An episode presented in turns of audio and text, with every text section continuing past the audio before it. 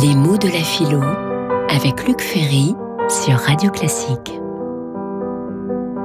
Je vous ai raconté dans les précédents petits exposés de trois minutes euh, euh, les différents visages de l'altruisme, l'altruisme par intérêt dans les doctrines utilitaristes, l'altruisme par devoir dans la philosophie kantienne, dans la critique de la raison pratique, et puis bien sûr dans la tradition républicaine française, et notamment dans l'école républicaine, où on insiste vraiment beaucoup sur la morale du devoir.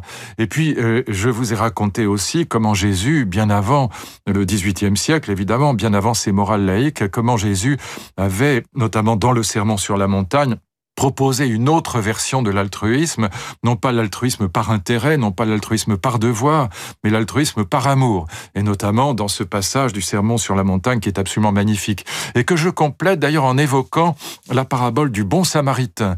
Vous savez qu'il y a un, légiste, c'est dans l'évangile de Luc en, en 10, 25, il y a un légiste qui demande à Jésus qui est vraiment ton prochain?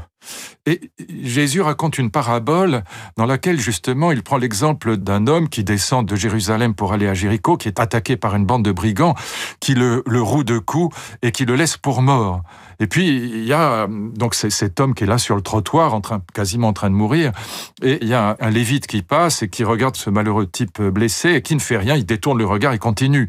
Et puis il y a un prêtre qui passe, pareil, un prêtre, enfin un rabbin qui passe, il, regarde le, bonhomme et, et, il passe sans, sans rien faire non plus. Et puis il y a un samaritain qui passe, et pour comprendre la parabole, il faut savoir que le samaritain à l'époque, c'est considéré par les juifs de l'époque comme le, lie de l'humanité, comme comme le, clochard. Bon, et ce Samaritain, lui, s'arrête, il soigne le blessé et il le conduit à une auberge et il donne de son argent pour qu'on lui donne à manger et qu'on s'occupe de lui. Et du coup, Jésus se retourne vers le légiste et lui dit, qui crois-tu?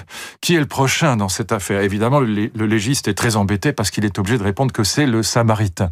Alors, le grand problème de cette philosophie de l'amour, que je trouve évidemment géniale, magnifique, cette philosophie de l'amour chrétienne, elle est, elle est sublime. Et là, il s'agit de l'amour d'agapé, bien sûr, et pas d'Eros ou même de Philia. Il s'agit vraiment d'agapé. Mais le problème, c'est que nous en sommes rarement capables. Nous en sommes capables avec nos proches, avec ceux que nous aimons, en particulier avec nos enfants, avec nos proches d'une manière générale, avec nos amis, mais avec l'inconnu, avec euh, le prochain. Le prochain, c'est le contraire du proche. On est rarement capable de cette puissance d'amour que le, le, Christ nous invite pourtant à pratiquer.